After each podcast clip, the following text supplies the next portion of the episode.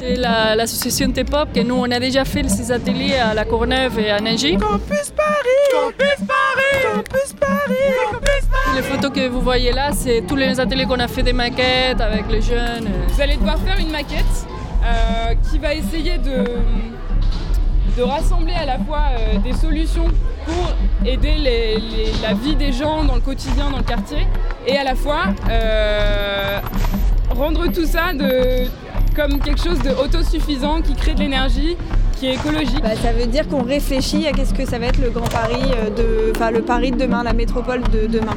Et nous, on s'intéresse spécifiquement notre équipe aux jeunes. Le Grand Paris des jeunes à la Villette, à l'occasion du festival Freestyle.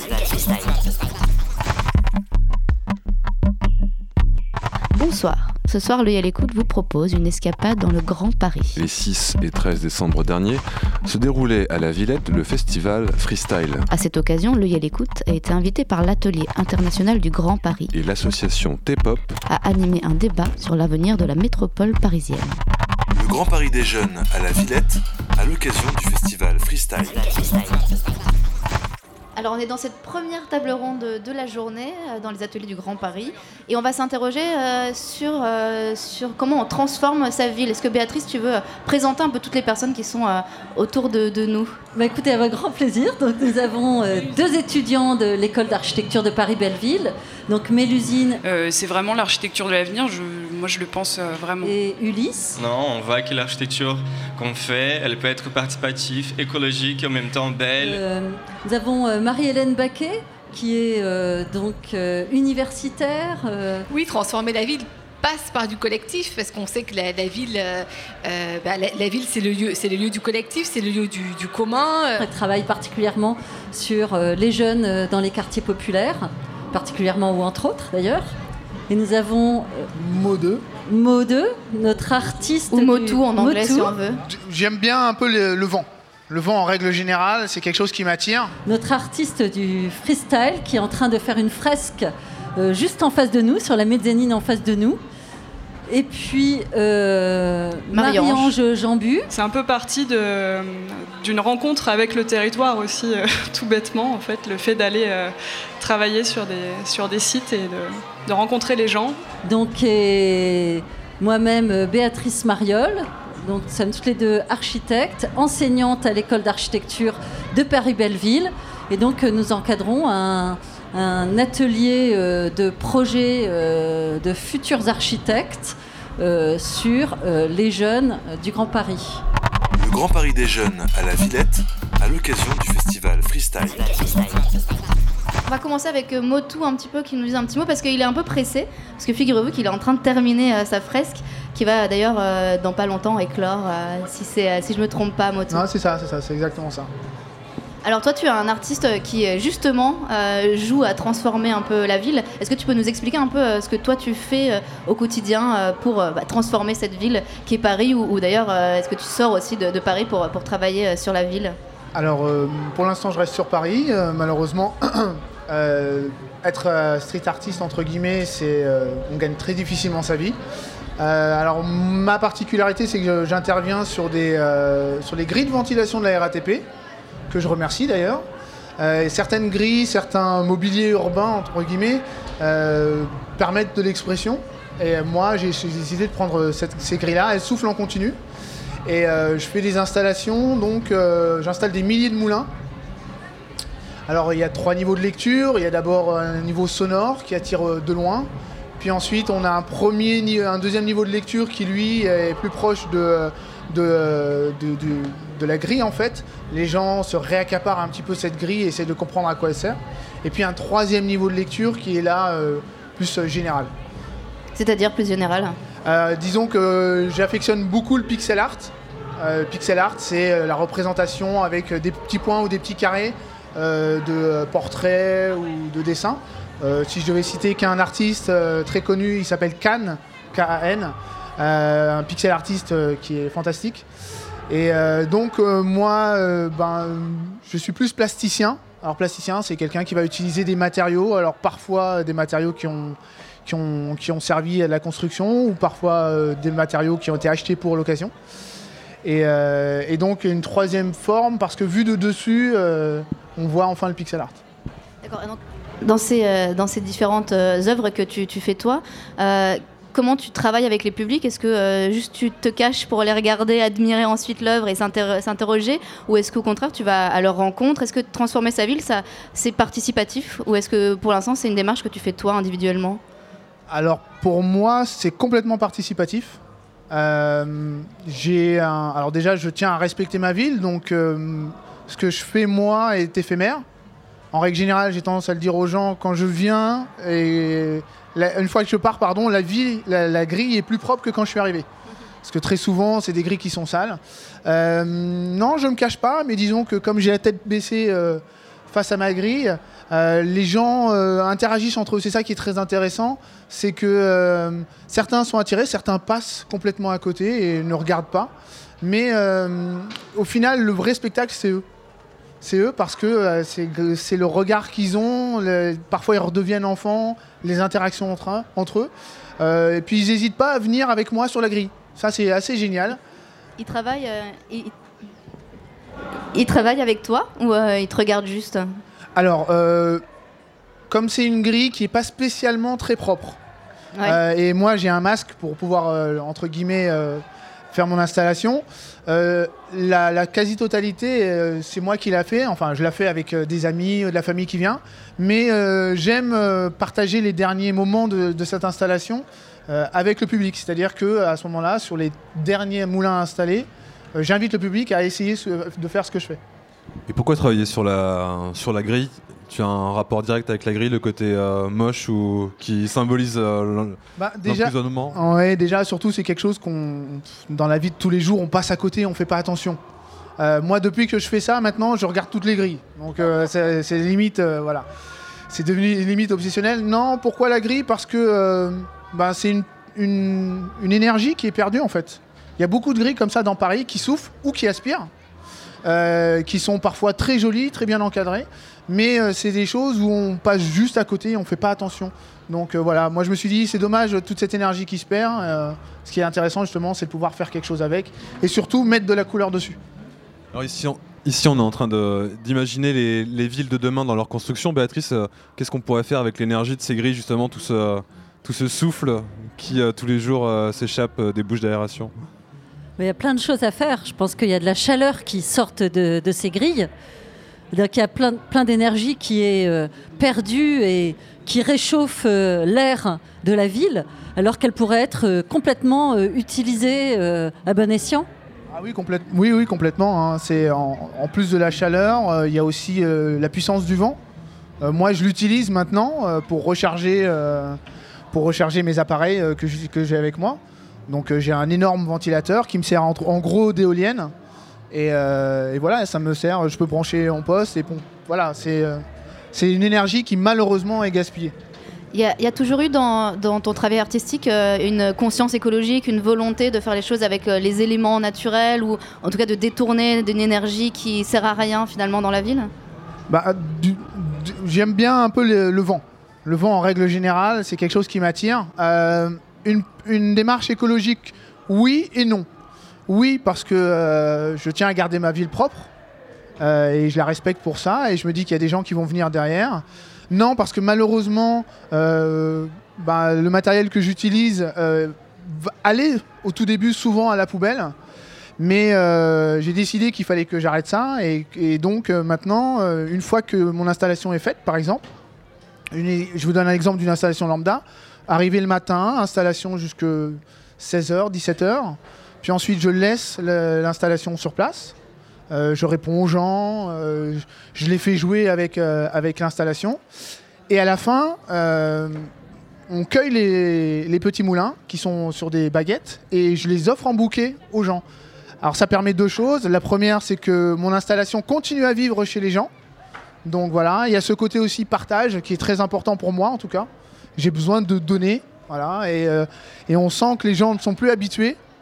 Et, euh, et puis surtout, ça me permet derrière, même si eux derrière peut-être les jettent, de me dire que voilà, j'ai fait l'effort de pas laisser le- ne pas trop salir. Oui, donner une deuxième vie finalement aux, aux matériaux, c'est c'est Exactement. important. Alors du coup, euh, euh, comment tu, euh, enfin, donc dans les interactions que tu as avec euh, avec le public qui vient vers toi, euh, qui vient te regarder, est-ce que euh, et t'as des retours, est-ce que ça crée des vocations, est-ce qu'ils te disent, euh, bah voilà, c'était génial, merci euh, d'avoir participé, est-ce que la RATP est contente que tu utilises euh, ces grilles euh, ou pas du tout, est-ce que ça pose problème à la RATP, comment comment ça se passe? Alors, très bonne question. Euh, J'aurais tendance à dire que la RATP sait ce que je, que je fais ça. Pour l'instant, elle le tolère, je pense. Euh, sinon, j'aurais des problèmes un jour ou l'autre. Euh, mais il m'est très souvent arrivé d'avoir des agents euh, qui passent et qui me félicitent de ce que je fais. Bon, bien évidemment, il y a toujours la petite question, mais vous ne les vendez pas, ce qui est normal. Maintenant, les interactions avec ce que tu disais au tout début de ta le- question. avec le pub, avec le public. Alors les interactions avec le public, bah, ils, sont, ils sont très curieux en fait. On est tous très curieux, ce qui est un très bon défaut moi je trouve. Et euh, bah, les interactions, euh, bah, comme je vous ai dit tout à l'heure, euh, des fois les gens montent carrément sur la grille pour vraiment se rendre compte de ce que c'est. Parfois il y a des gens qui me demandent s'ils peuvent acheter, mais les, les vraies interactions c'est quand ils cherchent à comprendre en fait. D'accord, c'est important. Ils se demandent quelle est la démarche qu'il y a derrière. Oui, moi, moi de toute façon, je, sur mes installations, j'ai toujours tendance à chercher à compliquer la, la- la tâche pour les, pour les gens, pour que justement ils se forcent à interagir les uns avec les autres et qu'ils arrivent à trouver la solution de par, par eux-mêmes. Là, ici, à la Villette, tu fais un- une œuvre participative. En quoi, pour toi, c'est essentiel de faire euh, participer les gens à, à ce que tu crées? Ben, c'est aussi un partage en fait. C'est avant tout un partage. Euh, une œuvre, elle a, une œuvre, une installation en tout cas, elle a, elle prend plus d'ampleur quand les gens ont- y ont participé. Pour eux, ça devient intéressant parce qu'ils disent ah bah voilà j'ai participé à ça, plutôt que d'avoir quelqu'un qui vient qui vous plaque quelque chose devant et puis voilà je l'ai fait. Donc euh, il y a ce côté euh, entre guillemets live qui est, euh, très important et, ça pousse les gens à parler entre eux.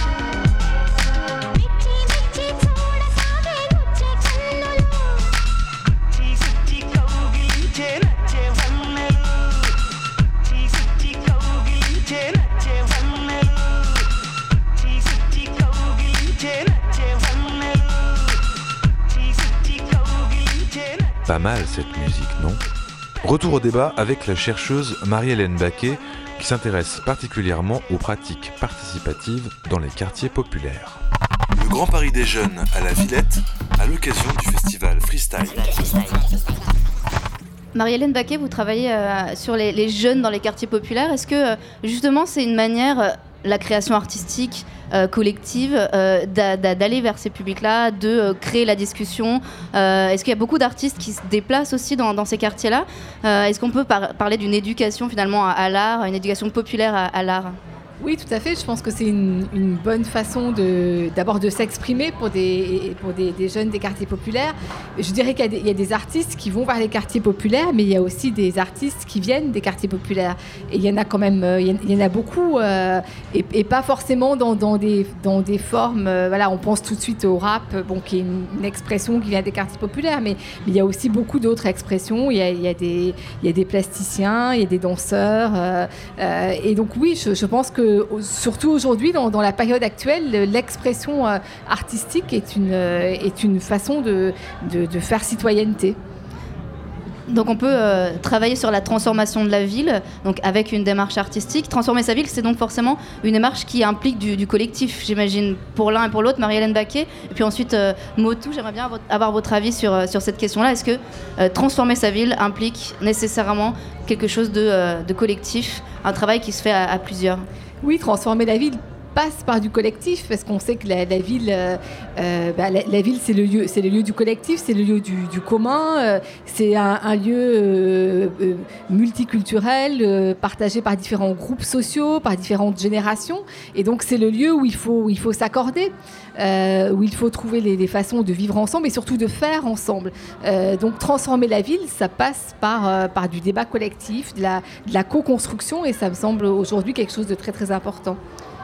Oui, Béatrice, euh, peut-être Motu d'abord, euh, si tu voulais répondre à, à cette question sur, sur le oui, travail moi je pense que c'est complètement participatif parce que euh, quand une personne, prenons un quartier quelconque, intervient sur euh, une installation ou sur un, un projet, du coup elle respecte plus facilement et elle pousse les autres autour d'elle à respecter ce, ce qu'elle a pu elle créer avec ou sans eux.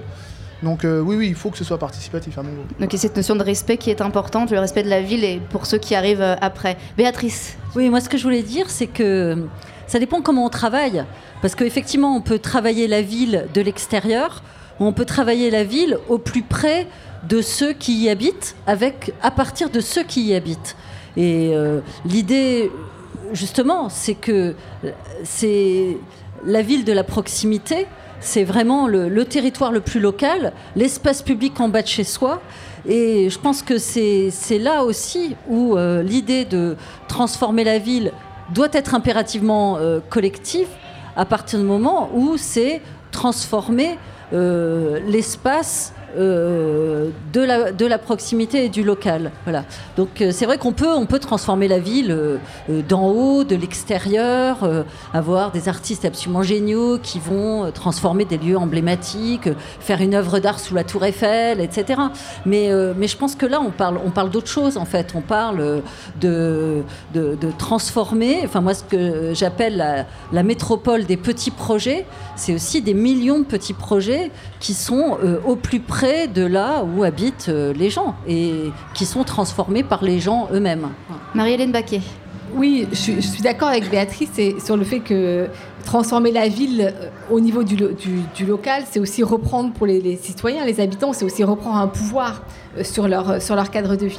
Mais il me semble qu'aujourd'hui, un des enjeux, c'est justement, et, c'est aussi peut-être une des expériences d'aujourd'hui, c'est de mettre en, en- en lien, d'articuler ces, différents petits projets pour faire un grand projet. Et c'est-à-dire que la, la participation, elle n'est elle pas juste au niveau local, elle, elle part du local, mais elle doit aussi pouvoir poser des grands enjeux. Je pense aux enjeux de la- l'aménagement du Grand Paris, par exemple. Euh, et, bien souvent, le problème, c'est que la participation, elle reste enfermée au niveau local. C'est-à-dire qu'on va demander aux gens de, de, travailler sur un espace public, un aménagement, mais les grandes décisions euh, qui vont concerner leur vie sur la question des déplacements, par exemple, ou euh, de l'implantation des, des logements, sont rarement mises en débat. Or, il me semble qu'aujourd'hui, il faut effectivement, et je trouve que cette démarche est très importante, partir du local pour construire du collectif, mais qu'à un moment donné, ces différents communs, ces différents collectifs puissent faire réseau pour faire un projet plus large. Marie-Hélène Baquet, vous disiez à l'instant reprendre le pouvoir sur sa ville, ça veut dire que c'est pas vraiment le cas pour l'instant? Malheureusement, c'est rarement le cas. Euh, bah, comme le dit Béatrice, les décisions sont souvent euh, prises en.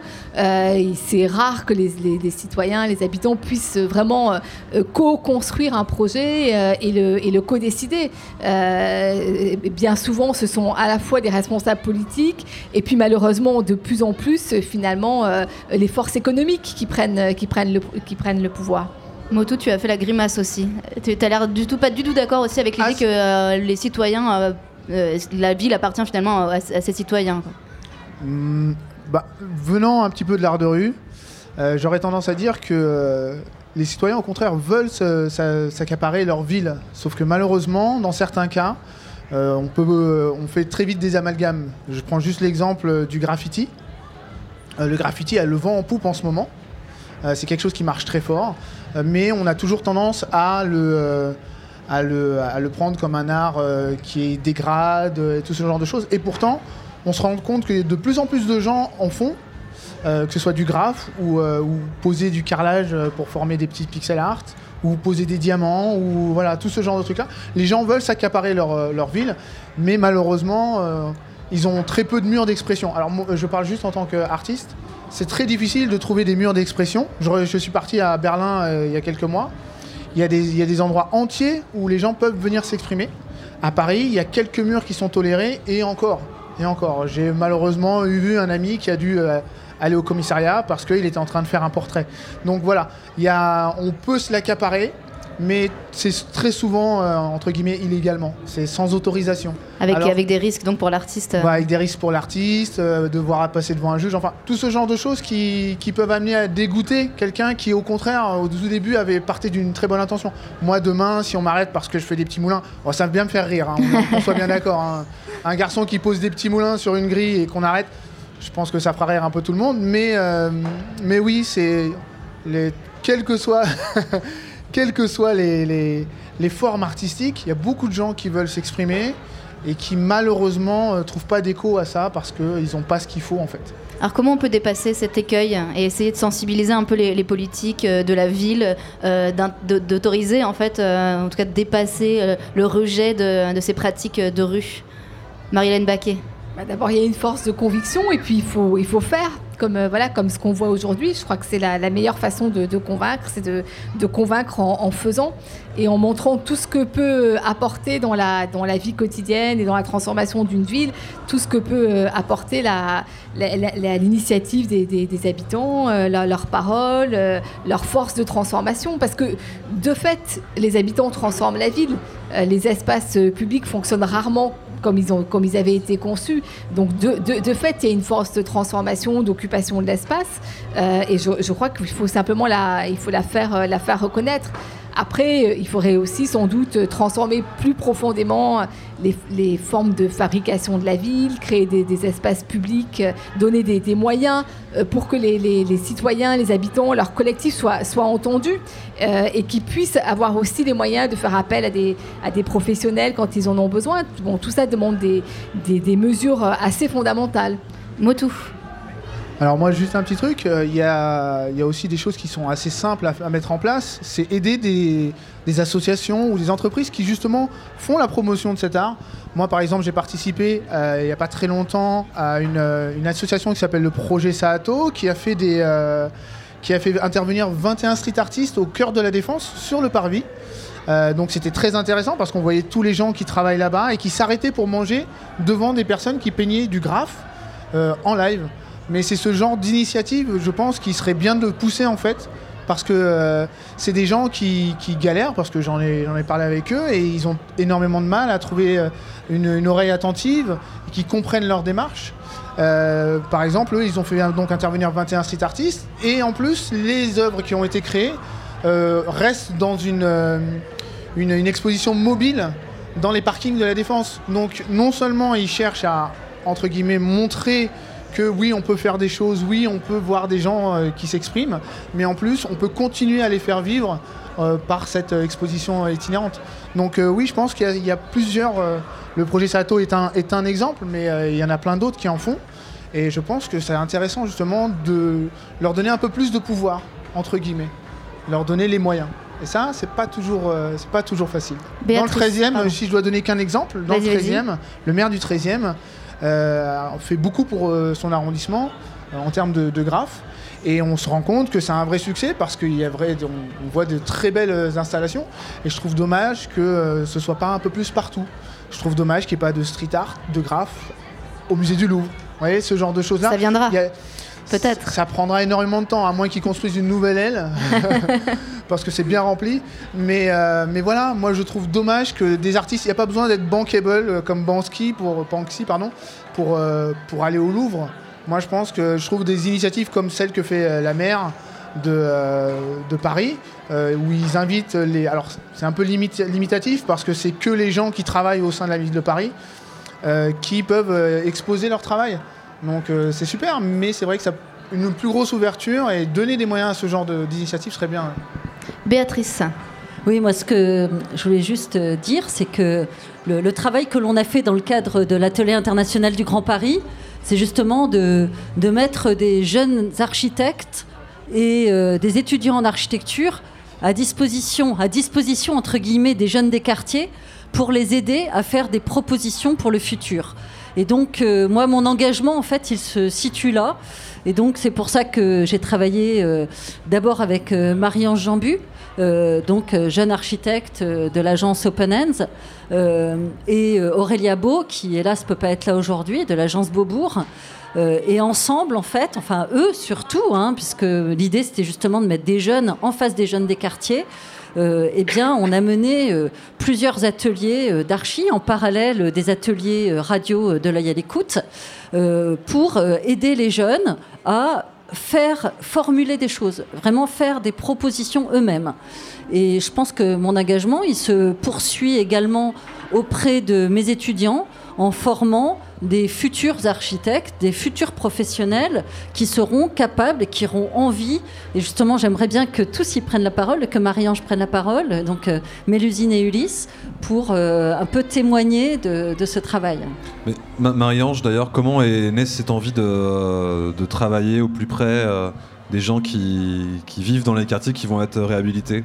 Pourquoi euh, faire venir des gens, euh, en tout cas faire venir leur- leurs idées dans les, prochaines étapes d'une future construction Alors, euh, ben, disons que c'est venu un peu du, fait déjà d'avoir envie de travailler sur ce qui était déjà là, en fait, sur le territoire. Donc, euh, il y a bien sûr en architecture ce qui est déjà là, euh, ce qui est déjà construit. Donc, et euh, en s'intéressant à, tout ce qui était euh, là, en fait, euh, ça nous a permis de, voir que, bah, effectivement, il y a des choses construites, mais il y a aussi plein de dynamiques qui sont déjà sur le territoire, que les gens ils s'activent, ils, ils attendent pas en fait les bras ballants que leur tombent des projets sur la tête et qui prennent beaucoup d'initiatives d'eux-mêmes et s'organisent. On a voilà, on a découvert vraiment plein plein de, systèmes alternatifs qui s'étaient mis en place sur le territoire et tout ça donne envie de le valoriser, de le prendre en compte dans les projets qu'on propose, de l'intégrer vraiment dans les, démarches euh, d'architectes et donc euh, c'est un peu parti d'une rencontre avec le territoire aussi, euh, tout bêtement, en fait, le fait d'aller travailler sur des, sur des sites et de, rencontrer les gens. C'était, une première pour vous de travailler de la sorte ou pas du tout? Euh, bah, c'est quand même une pratique qu'on développe euh, depuis, euh, depuis, on va dire, le, diplôme, parce qu'on a, on était parti dans, dans cette direction-là. Donc, c'est plutôt, c'est plutôt quelque chose qu'on essaye de, développer, de valoriser. Et, là, de, continuer par le biais de, la, fondation de l'association T-Pop, en fait, cette année où on, a tous, on s'est tous aussi rencontrés autour de cette question-là, je pense. Et, on a vraiment envie de, donner aussi la parole beaucoup plus aux gens en travaillant euh, vraiment euh, de manière très étroite avec eux.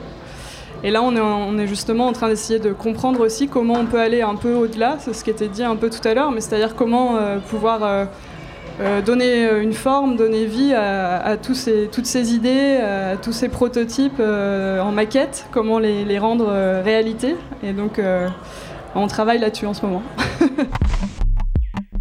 Des maquettes, il était possible d'en réaliser durant le festival Freestyle grâce à l'association T-Pop sous forme de concours. Le but gagner des bonbons tout en s'activant les méninges pour imaginer la ville de demain. Le Grand Paris des Jeunes à la Villette à l'occasion du festival Freestyle. En fait, si tu veux, les étudiants travaillent sur leur projet à eux. C'est leur projet de, master de Belleville. Et en parallèle, ils ont préparé un même fond de maquette pour faire travailler les jeunes sur leur site à eux. Et l'idée, en fait, c'est que.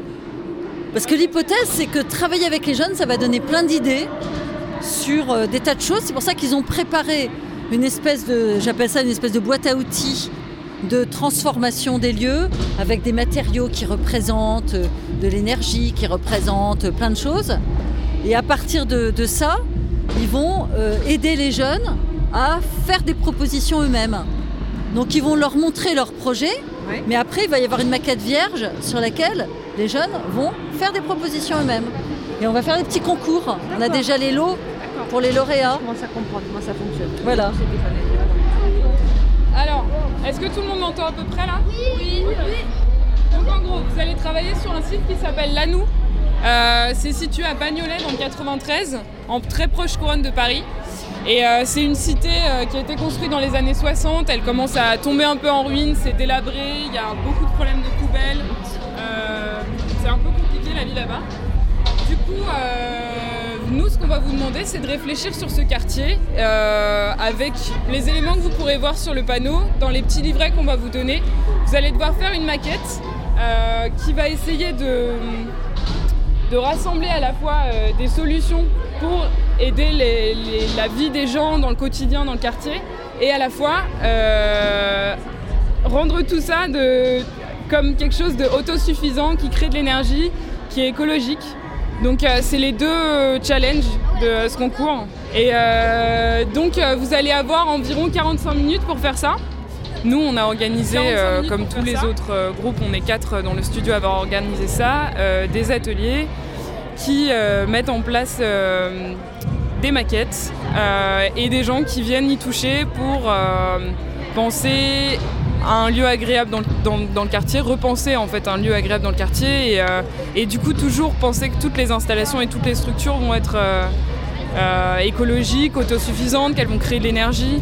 Et, donc c'est un, un, projet participatif. Il y a une boîte à outils dans laquelle vous pourrez piocher des petits éléments. Ces petits éléments, ils représentent par exemple un endroit, vous allez avoir des parapluies à l'envers qui représentent la récupération des eaux vous pouvez les assembler avec euh, un poteau pour que la récupération des eaux soit surélevée.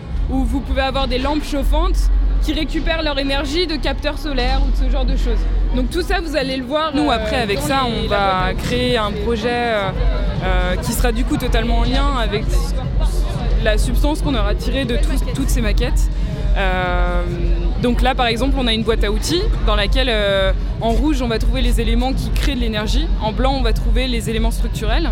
Et euh, avec ça, euh, alors il ne faut pas penser au code couleur en soi, mais c'est juste pour qu'on puisse comprendre que chaque élément, assemblé les uns aux autres, ça, crée de l'énergie et tout. on fait un, truc écologique. Et donc là, il y a le square pour les enfants. Là-bas, il y a des bancs pour que les parents puissent s'asseoir. Et là, on est en train de faire un skatepark. Il y a un truc pour récupérer les eaux de pluie. Et on essaie de faire des trucs écologiques et de changer la couleur des sols. Nous, là, on fait juste la maquette et après, il y a un prix pour savoir qui a fait la meilleure maquette écologique. Trois équipes, je crois. Ouais. Et la remise des. Euh, quand allez-vous savoir les résultats de. Euh, je crois que c'est dans. Maintenant, je pense que c'est dans. Je sais pas, ça doit être dans, dans 20 minutes maintenant. On, il nous reste 20 minutes pour tout faire. Pour finir. Bon, ben, bonne chance à vous alors. Merci beaucoup, au revoir. si tu veux, l'idée, moi, que j'essaie de leur faire passer, de faire passer, c'est que, à partir du moment où on réfléchit euh, innovation écologique très économique, donc avec que des produits très simples, eh bien, ça bouleverse complètement notre mode de penser l'espace. Alors, est-ce qu'il y a des choses qui, vont, et qui vous ont énormément surprise dans, les travaux que vous avez pu euh, euh, faire avec, euh, avec des, citoyens lambda qui ne sont pas ni architectes ni urbanistes, qui maîtrisent pas forcément toutes ces problématiques et les logiques de ce métier, mais qui auraient pu justement vous, voilà, vous, inspirer, vous donner des pistes nouvelles à, observer et, à, et à arpenter? Alors les, très bonnes surprises, c'est euh, toute l'énergie qu'il y a euh, chez les gens. C'est-à-dire qu'ils ont énormément d'idées, en fait, plein d'envies. Tout devient possible. Et donc, euh, ça, c'était vraiment la, la plus grosse, euh, on va dire, surprise. Euh, bonne surprise. Après, je sais plus ce que c'était le reste de la question. Est-ce qu'il y a des, des- voilà, des, des pistes pour vous qui, qui Ah oui. travaillez déjà Vous êtes déjà spécialiste du domaine, mais est-ce que justement ça vous a permis à vous d'aller plus loin ou d'arpenter de nouvelles, nouvelles pistes, de nouveaux chemins? Oui, bah du coup, c'est vrai que ça a mis le doigt sur des sites euh, potentiels de, on va dire, de projets euh, qui, euh, comme par exemple en fait à Nangy, on a fait des ateliers pendant plusieurs semaines et euh, les, jeunes de Nangy nous ont parlé des, des abribus comme quelque chose de vraiment essentiel en fait dans leur quotidien et dans le territoire et donc on a finalement travaillé sur la transformation de ces abribus en des véritables lieux pour passer du temps en fait finalement plutôt que d'attendre et euh, qui deviennent euh, des, des lieux euh, aménagés où on récupère l'eau, on crée des petits jardins potagers, on peut créer de l'énergie aussi pour recharger son téléphone en attendant le, bus grâce à des systèmes de, de balançoires avec des dynamos qui produisent et redistribuent l'énergie. donc on peut s'amuser, attendre, s'éduquer, enfin voilà, beaucoup beaucoup d'idées sur des lieux qu'on n'aurait pas forcément euh, donnés comme lieux majeurs de projet à la base. Et ça nous a vraiment aidé à identifier les endroits sur lesquels il fallait, euh, il fallait travailler. Donc c'est une démarche qui, euh, qui vous apprend autant à vous qu'à eux finalement. Bah, c'est C'est- c'est c'est l'idée d'une rencontre. Petite euh, parenthèse, euh, Marie-Ange, euh, T-Pop, on en parlait tout à l'heure, qu'est-ce que c'est vraiment? Une association, mais qui a. Quel est le but de cette association? Les missions de Les cette association. L'objet. Bah donc TEPOP, ça veut dire territoire à énergie populaire.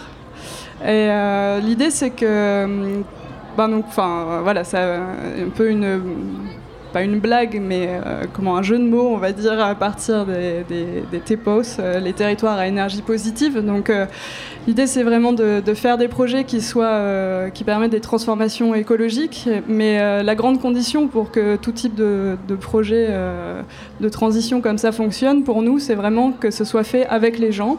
Et donc, du coup, euh, de partir de, de l'énergie populaire.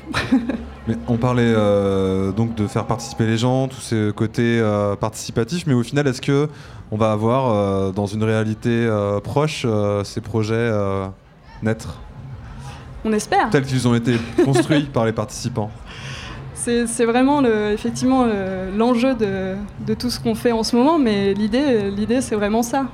Après, euh, il faut qu'on arrive à s'en donner les moyens, je pense, euh, qu'on trouve euh, les Non, moyens. C'est là, ouais, c'est là où, enfin, l'enjeu, il est vraiment là, parce que les jeunes, euh, ils en ont marre aussi qu'on leur demande leur avis euh, en permanence et que rien ne se réalise.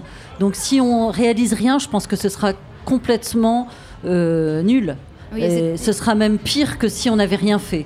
Donc maintenant, évidemment, ça n'a pas été possible d'inviter des élus aujourd'hui parce qu'ils sont occupés à Mm. autre chose, mais euh, on aurait bien aimé qu'il y ait des élus et notamment euh, qui puissent prendre des, des- des positions pour permettre à ces petits projets très peu coûteux de se réaliser. Alors justement, comment ça va, ça va se passer pour la suite? Est-ce que euh, vous allez faire un livre des propositions euh, faites par les, les jeunes qui ont travaillé avec vous, enfin les, les personnes euh, jeunes ou moins jeunes qui ont travaillé avec vous, euh, et les présenter à des élus? Ou comment ça va se passer concrètement? On a besoin de concret, puisqu'on est dans le concret. Béatrice Bah, ce qu'on peut juste dire, c'est que les restitutions que l'on a faites dans chacun des sites sur lesquels on a travaillé, à La Courneuve et à Nangy, ont été faites avec des élus.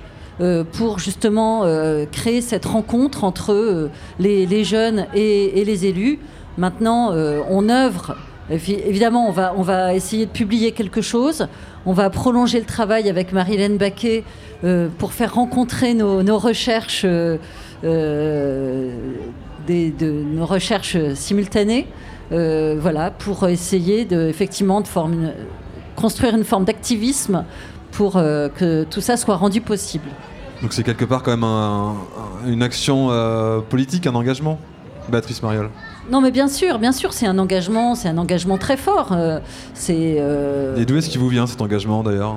C'était durant vos années d'architecture, euh, enfin à l'école d'archi, où vous vous êtes dit euh, Bon, j'ai envie de changer le monde, Ouais. la manière de construire au moins, de Non, c'est pas changer le monde, c'est juste, euh, c'est juste. euh, moi, je pense que ça vient de de, de, de côté. D'abord, je pense qu'on a une société qui laisse pas du tout de place aux jeunes, donc je pense que ça devient vraiment insupportable. Euh, voilà, j'ai des enfants qui ont à peu près cet âge-là. Euh, je croise, je côtoie beaucoup de jeunes. Dans ma vie professionnelle, j'ai travaillé dans des centres, euh, dans des centres de quartier, des centres associatifs, et je me rends compte à quel point on n'est pas capable en France de laisser la place aux jeunes. Et deuxièmement, je pense que j'ai toujours voulu travailler, enfin j'ai toujours travaillé sur des questions, sur des projets participatifs. Et là, je pense que je pense l'atelier international du Grand Paris aussi m'a laissé la possibilité de le faire. Je dis toujours que j'ai pu euh, euh, faire euh, des choses qu'on ne m'aurait pas commandées. Voilà. Donc, donc j'ai pris cette opportunité pour le faire. Et du coup, ben, avec euh, tous les jeunes avec qui j'ai bossé, ben, on s'est dit, on va monter une association. Voilà, donc, donc, du coup, ça prend une dimension supérieure. Mais j'aimerais bien qu'on laisse la parole aux étudiants. Bah justement, parce que justement je leur poser des choses à dire. Je voulais savoir justement si dans les, dans les études d'architecture euh, aujourd'hui, enfin c'est pour les étudiants et, pour vous aussi, euh, Béatrice, est-ce qu'on intègre justement ces questions de travail collaboratif? Est-ce que dans toutes les écoles d'architecture, on va s'interroger et, pousser les, les étudiants à s'interroger sur, sur cette question-là ou pas du tout J'ai l'impression qu'on a. Je pense que c'est eux qui vont répondre. Voilà, répondez-moi. moi, je pense que pas du tout. Ici en France, mon expérience, la première expérience de participative, c'était avec un intensif avec Béatrice Mariol l'année dernière. Et c'est exactement pour ça que ces semestres, on a décidé de continuer ce travail pour approfondir un peu plus. Parce que le travail intensif, il était fait en une semaine. Et c'était une semaine assez intense de participation avec les jeunes de la Courneuve. Et euh, là, en master, on a eu la, chance de faire un autre studio et d'approfondir cette question-là. Mais normalement, ce n'est pas une question qui est, présente ni en licence, ni, ni vraiment en master d'archives, au moins dans notre école. Dans d'autres écoles, je ne sais pas du tout.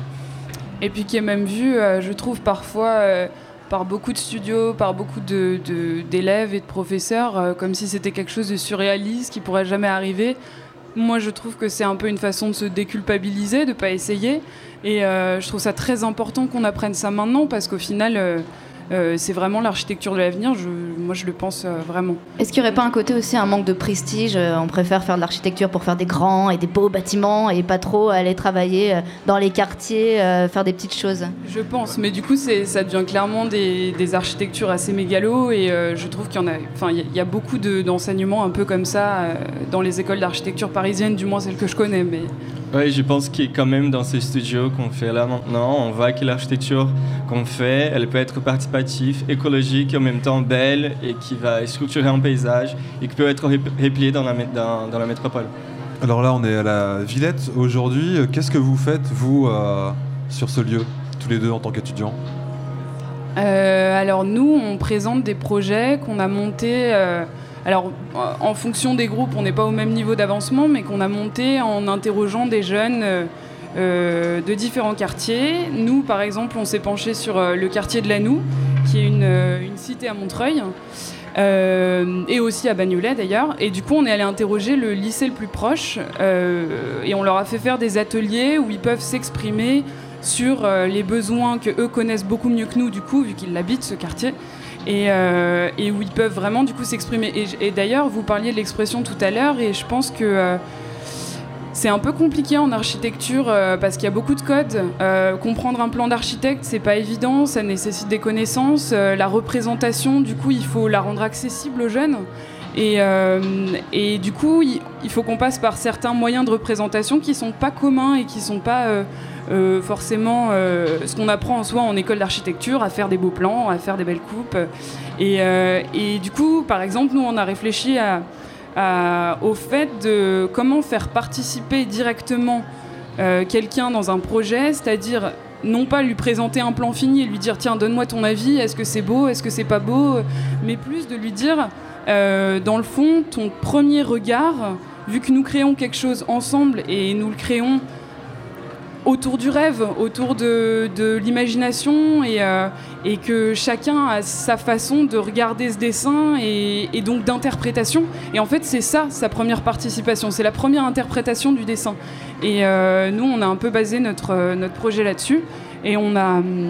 Du coup, on est allé assez loin parce qu'on leur a fait faire plein d'ateliers. Donc, à la base en, écriture, ils devaient décrire les lieux, puis ensuite en dessin, ensuite en maquette. Donc, vraiment comprendre l'espace de différentes façons. Euh, et, on en a tiré des, des, rendus assez sympas. Et des projets dans, la, dans, lesquels la part euh, écologique est très importante. Oui, oui, oui, bien sûr, oui. On peut peut-être, euh, c'est-à-dire Oui, bah alors du coup, Euh, nous, par exemple, ces, ces espèces de- de- d'espaces créés, on, avait, on a appelé ça des machines à rêve. Et, euh, et donc ces machines devaient, par exemple, euh, j'ai un exemple qui me vient en tête, mais à la, place d'aller à la laverie et d'attendre et de ne rien avoir à faire, euh, bah, du coup d'avoir une espèce de machine, une installation qui permettrait à la fois de récupérer les eaux de pluie, de les filtrer naturellement, donc de, les utiliser pour la, machine à laver, puis à côté un, un autre système de récupération d'énergie, que ce soit avec le soleil, avec le vent, qui puisse faire tourner ces machines à laver, et en même temps, dans cette même structure, avoir un espace de détente pour attendre, pour lire, pour écouter de la musique. Et en fait, c'est allier les choses euh, de, l'agréable et de l'écologie, et de l'autosuffisance ou de la création d'énergie.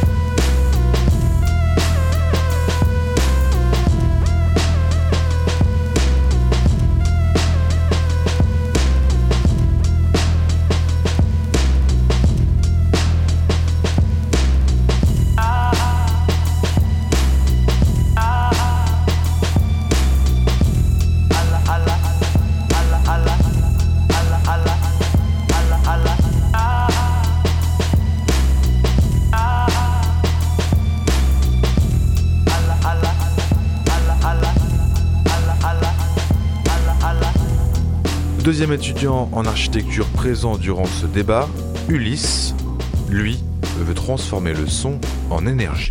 Le Grand Paris des Jeunes à la Villette, à l'occasion du festival Freestyle. Dans l'énergie, il y, a- il y a le vent, on en parlait, le soleil, mais il y a aussi euh, le son, enfin le bruit.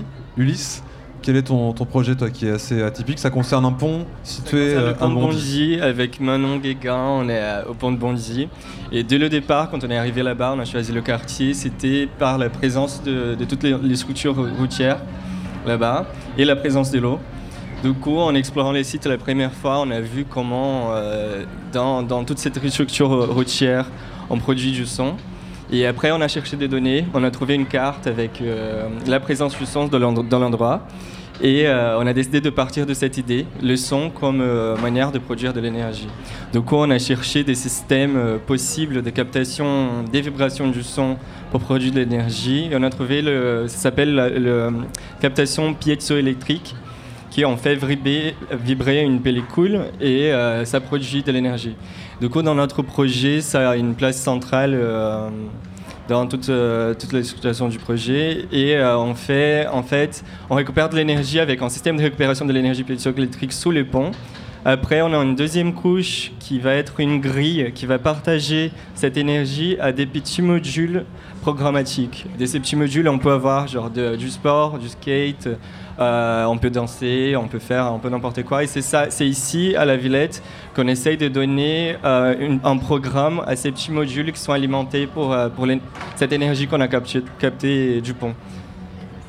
C'est-à-dire c'est un travail donc très minutieux j'imagine, qui demande certaines compétences que tout le monde n'a pas nécessairement enfin, pour, pour travailler sur ce genre de ah oui, d'expérience. Carrément, les ateliers, quand on a présenté les ateliers, on a beaucoup insisté sur cette idée du son et c'était intéressant parce qu'au début, c'était assez difficile pour les jeunes de, de penser à ça. Et, mais à la fin, je pense qu'ils ont bien compris parce que leur idée, en fait, c'était de plutôt faire des activités qui produisent encore plus de son, danser, euh, il y a des clubs sur le pont, euh, faire encore du skate, du sport, pour produire encore plus d'énergie. Du coup, c'est ça leur idée et je trouvais ça vraiment, vraiment super. Donc finalement, on va se retrouver avec des villes encore plus bruyantes. Plus bruyantes, mais on récupère tout ça et on, on, l'utilise. D'ailleurs, cette question du, bruit et du, son quand on travaille sur la ville, c'est, elle, est, elle est extrêmement importante puisque c'est vrai que c'est, on parle de pollution sonore aussi, c'est quelque chose de, d'assez qui peut être très désagréable et qui, qui euh, bah, peut pourrir la vie d'un habitant d'un quartier, euh, le son. Est-ce qu'en architecture, quand on construit un bâtiment, quand on pense un, un bâtiment, on intègre nécessairement maintenant euh, euh, l'intégration de, cette question-là, du son, du bruit, de comment on isole euh, un bâtiment ou un quartier de, son bruit, euh, du bruit que produisent les C'est comme, comme les grilles de ventilation de Motu tout à l'heure. C'est-à-dire qu'on considère toujours qu'il faut se protéger, il faut détourner, il faut, il faut effacer les choses. Alors que là, c'est complètement différent. On considère que la grille de ventilation, c'est une ressource. Il y a de la chaleur qui, qui émane de cette grille, et ben on essaie d'en tirer parti. Le son, ça peut être le bruit, le son, ça peut être aussi une ressource. En fait, c'est ce qu'on essaie de, de, travailler en fait euh, ensemble avec les étudiants, avec les jeunes architectes, se dire, eh bien, qu'est-ce qu'on a comme ressources sur place à un endroit donné et comment on peut les transformer en espace. Et c'est ce qu'on c'est ce qu'on montre. C'est très drôle à la Courneuve par exemple.